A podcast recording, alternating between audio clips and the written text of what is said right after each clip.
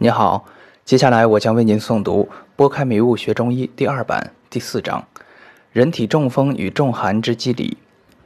现在主流思想认为，风与寒是一种名字叫做风和寒的外在邪气，此物游行于天地之间，趁人虚弱之时便进入人体，潜藏在经络或脏腑里，引发人体各种不适。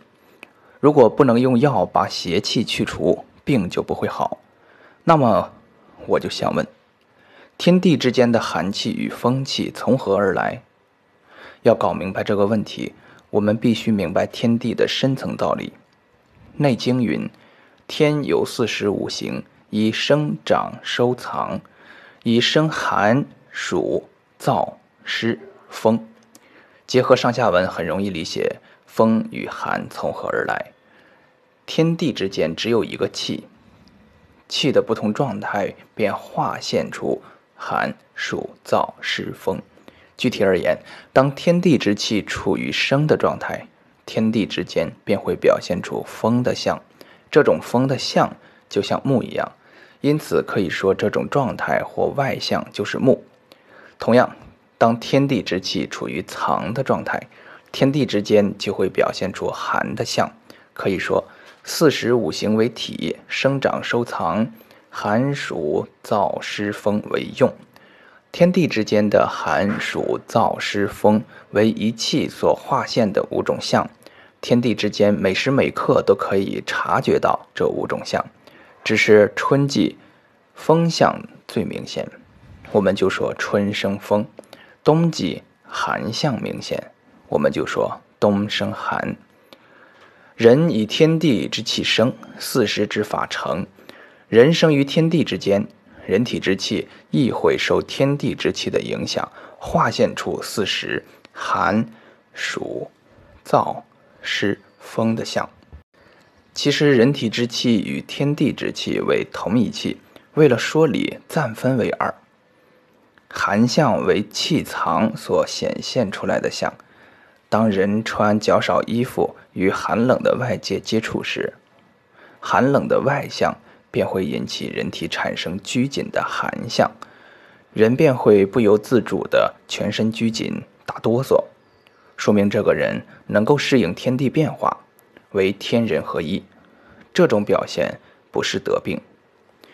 当外界过冷，引起人体之气过度拘谨，或外界。以温暖，但人体还一直处于拘谨状态，它所表现的就不仅仅是打个哆嗦了，还会表现出气拘谨不通的身体疼痛、无汗、恶寒、喜温等。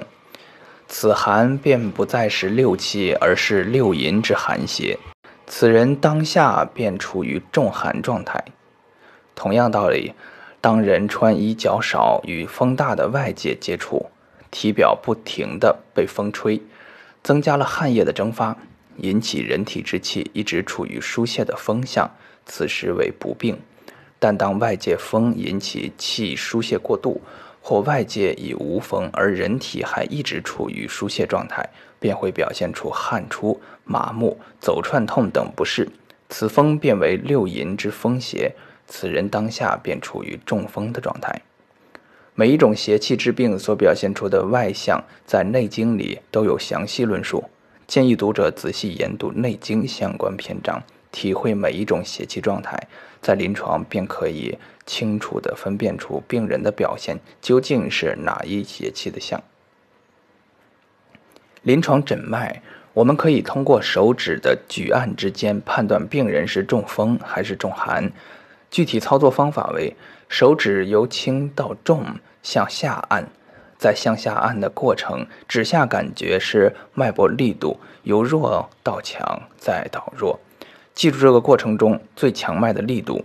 手指按至骨后，再轻轻地向上抬，在抬指过程中，指下感觉是脉搏力度由弱到强再到弱。记住这个过程中最强脉的力度。下按得到的最强脉力与上举得到的最强脉力比较，如果两个力量一致，分不出强弱，说明病人当下处于既非中风也非中寒的中和状态，不病，或病与中风、中寒无关。如果下按力大，说明病人的脉搏是紧张的，病人的气处于拘紧状态，为重寒；如果上举力大，说明病人的脉搏是向外舒张的，病人的气处于疏泄状态，为中风。中风、中寒及其他邪气，皆可以相间于六经病出现。我们在诊断出六经大象之后，还要继续细分六经所兼杂的邪气。纵观《伤寒论》全文，并无中风寒一说。张仲景将中风与中寒分得很清楚。太阳病发热、汗出、恶风、脉缓者，名曰中风。太阳病，或已发热，或未发热，必恶寒，体痛、呕逆，脉阴阳俱紧者，名为伤寒。阳明病，若能食，名中风；不能食，名中寒。病人如果表现是中风象，那么就不可能再是重寒象，因为中风和重寒正好是两个相反的象，人体之气不可能处在截然相反的两个状态。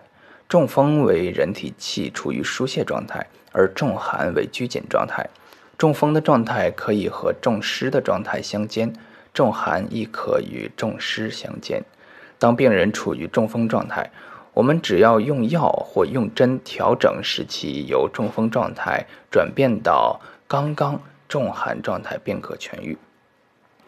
在脉诊体现上，如果病人脉为外散舒张的中风脉，只要将脉调治到轻度向内拘谨的重寒脉，而且整体脉趋于中和，寸关尺大小一齐等，就算。还有一点症状没有消除，但病的大势已去，即使停药，症状也可自行消除，病就治愈了。反之，本来处在中风状态，治疗后脉比以前更舒张、更美丽，病人的症状一般会加重，或会增加新的症状，这就说明治错了，为逆治。同理，如果病人处于重寒状态，只要调治到刚刚中风状态，便可痊愈。病人如果不是阳明病、太阴病，脉象显现重寒的紧象，却表现为汗大出等疏泄的中风象，那么这个病人为亡阳。我曾经遇到过一例癌症晚期的病人，就是如此表现，他很快就去世了。现在有些人体内根本没有寒象。